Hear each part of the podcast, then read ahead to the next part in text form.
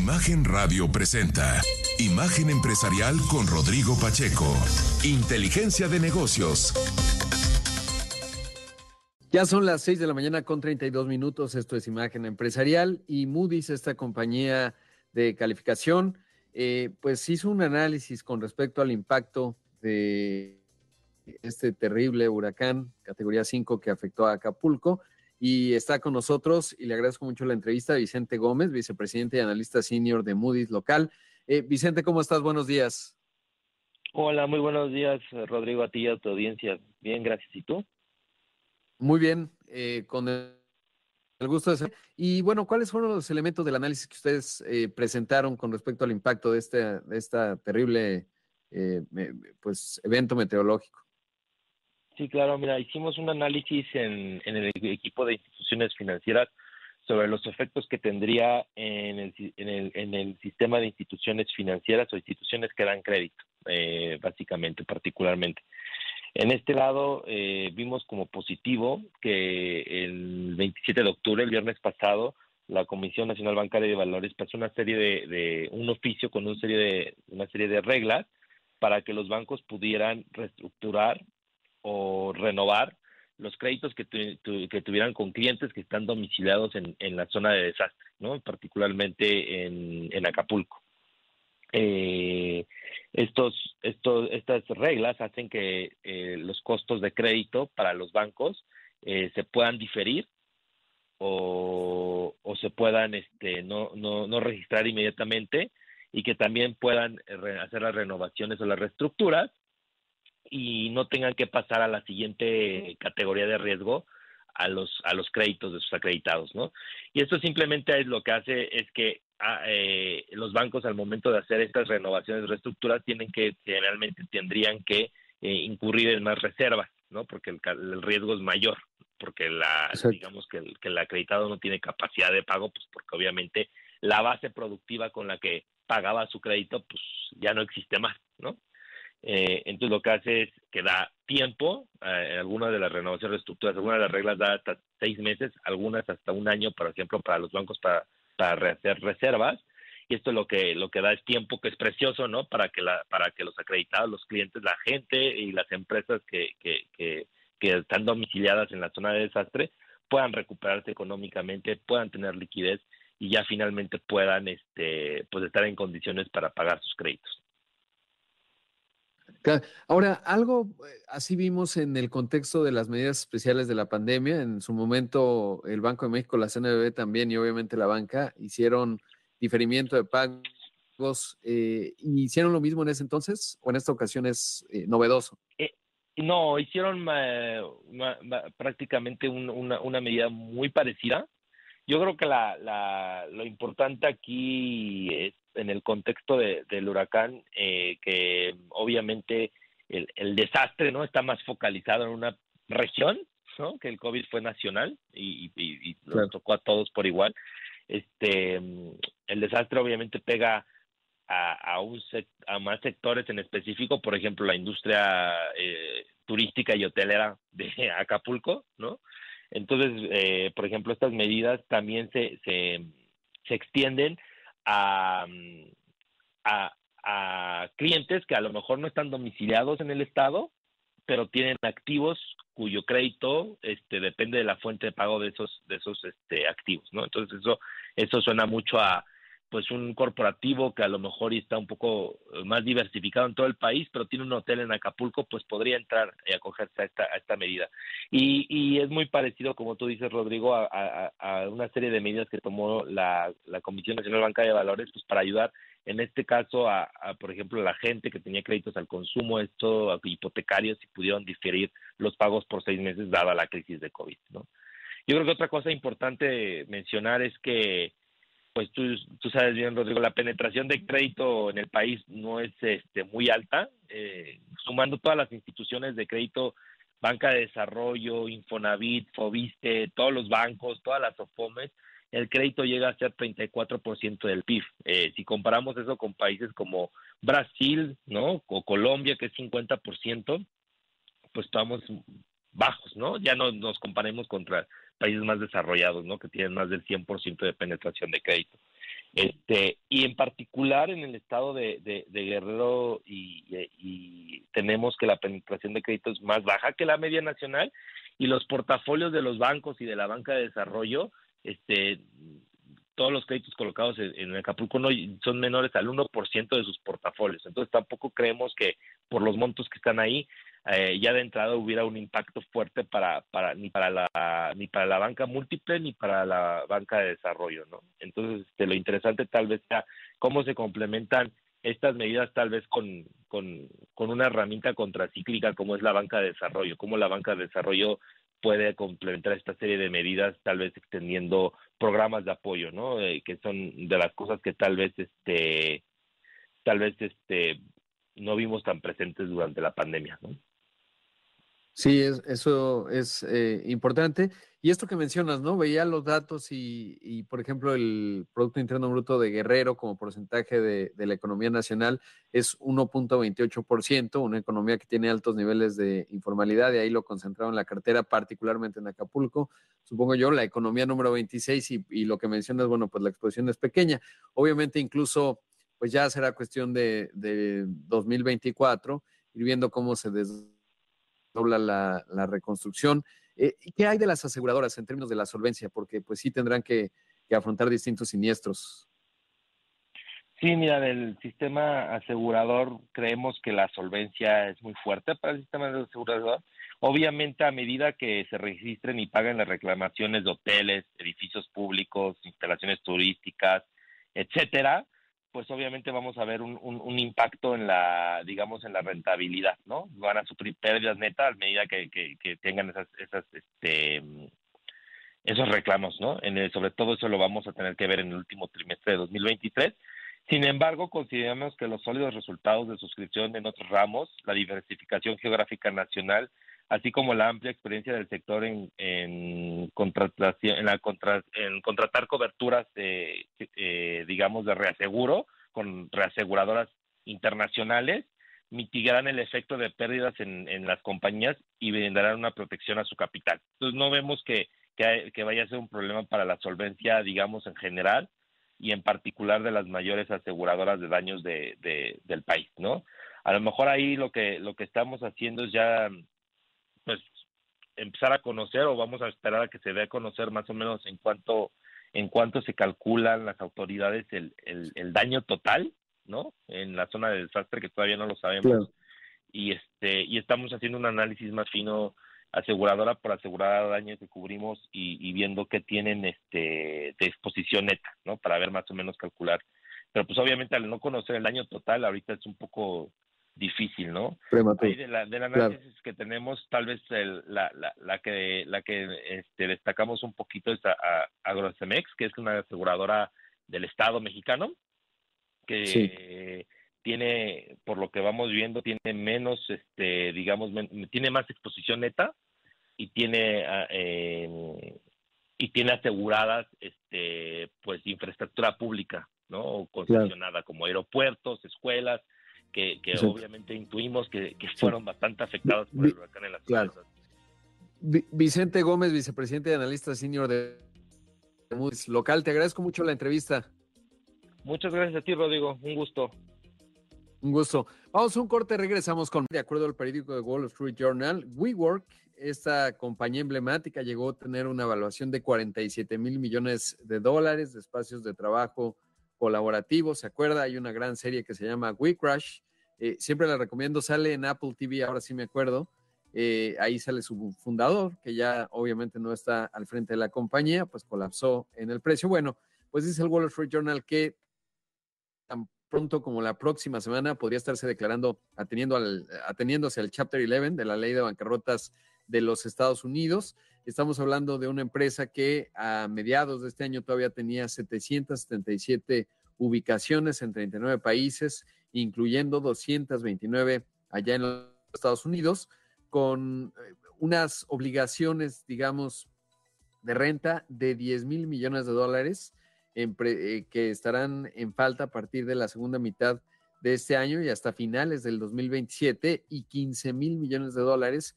empezando en 2018 esto de acuerdo a los documentos públicos que se han dado a conocer. La compañía ha quemado, digamos, 530 millones de dólares en los primeros seis meses de 2023 y tiene más o menos 200 millones de dólares en efectivo.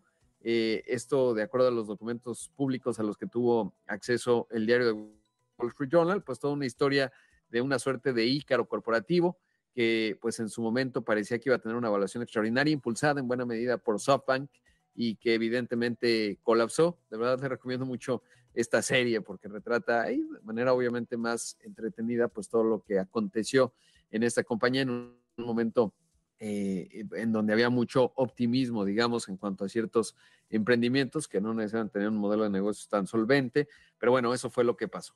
Por otro lado, Stellantis, esta compañía que surgió justamente de Chrysler, luego se fusionó con Fiat, ¿se acuerda? Eran tiempos de Sergio Marchioni, Chrysler, que en la crisis 2008-2009 pues tuvo que ser rescatada por el gobierno de los Estados Unidos. Entonces eh, era Barack Obama, lo mismo que General Motors, y luego finalmente se fusionó con Peugeot y en ese contexto surgió Stellantis, bueno, dio a conocer que tras la huelga del sector automotriz incurrió en pérdidas en el, en el tercer trimestre, más bien entre septiembre y octubre, de 3 mil millones de dólares. Esto fue lo que dijo Natalie Knight, la directora financiera de Stellantis.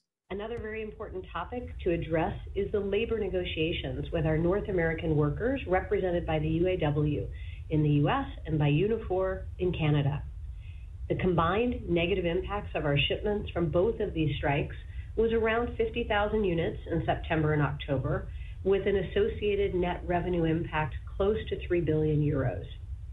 We're very pleased to have reached a tentative agreement with both UAW and Unifor in the last several days, but that also means we're limited in our ability to provide additional details at this time out of respect for the remaining steps as the union leadership teams are now in the process of communicating details and putting ratification decisions to their members. Bueno, pues ahí dice ella que un tema importante de sus negociaciones laborales con los trabajadores en la región Norteamérica, representados en el UAW, el United Auto Workers en Estados Unidos, el Uniform en Canadá, pues el impacto negativo combinado fue de 50 mil unidades en septiembre y octubre, lo que implica 3 mil millones de euros, que hace rato le decía de dólares, son euros. Estamos complacidos, dice ella, de haber alcanzado un acuerdo tentativo con ambos, con el UAW y el Unifor en los últimos días, pero eso también significa que están limitados en la habilidad de dar detalles adicionales para respetar los siguientes pasos, en donde los liderazgos pues van a ir con los trabajadores para ver si se acepta la decisión de lo que se ha negociado. Reportó Stellantis que en el tercer trimestre sus ventas registraron un aumento de 100 alcanzaron los 47.830 millones de dólares, mientras que los, las ventas o digamos los envíos de vehículos eh, fueron de 1.400.000 unidades, lo que implicó un incremento de 11%. Recordar que Stellantis es eh, la tercer mayor exportadora de vehículos en México. En ese contexto le cuento que Toyota anunció una inversión adicional en una planta que tiene en Carolina del Norte, allá en los Estados Unidos, esta inversión es de 8 mil millones de dólares, generará 3 mil empleos directos y esto llevará el total de la inversión en esa planta a los 13 mil 900 millones de dólares y con ello, pues un total de 5 mil empleos. Es interesante porque Toyota ha estado cambiando de enfoque, avanzando más ahora hacia la electromovilidad. En algún momento, Akio Toyoda eh, era ciertamente escéptico con respecto a los motores eléctricos. Toyota tenía más eh, visibilidad en términos de los motores de hidrógeno. Finalmente, bueno, pues se dio un cambio en el liderazgo y ahora ya está avanzando con más fuerza. En parte en ello obedece lo que estamos observando en términos de esta enorme inversión. Sería interesante eh, ver cómo México puede participar más. Tiene dos plantas, una en Guanajuato, otra en, en, Tijuana, justamente. Y eh, en, ese, en ese aspecto, bueno, pues eh, ahí México puede jugar más. Ya se han anunciado inversiones en nuestro país, pero creo que podríamos participar. Finalmente, esta mega inversión allá en Carolina del Norte seguramente influirá positivamente en México, sobre todo porque la red de proveeduría es de la región Norteamérica y ahí obviamente participa nuestro país. También le cuento que luego de que en 2019 Tesla recibió una demanda por fallas en su sistema de autopilot, es decir, de gestión autónoma, el cual, causó la muerte de un conductor. Ayer, con nueve votos a favor y tres en contra, la automotriz ganó el primer juicio en los Estados Unidos. Le fue bien a su. Le ha ido mal a la acción de de Tesla recientemente, pero ahora, bueno, pues tuvo un repunte. Esta resolución llega luego de que en el juicio se presentaron testimonios realmente que asustan sobre las lesiones de los pasajeros y que los demandantes pidieron al jurado 400 millones de dólares en daños punitivos. Tesla negó su responsabilidad, alegando que el conductor había consumido alcohol antes de estar al volante y de que el fabricante de vehículos eléctricos también dijo que no estaba claro si el autopilot eh, estaba activado en el momento del accidente. Así que bueno, pues ahí tuvo una noticia relativamente positiva eh, Tesla. También le cuento en otros temas locales que el gobierno de Jalisco eh, invierte 5 mil millones de pesos en Internet de alta velocidad. Es uno de los estados, pues ahí está uno de los COP de desarrollo de tecnología más importantes a nivel nacional.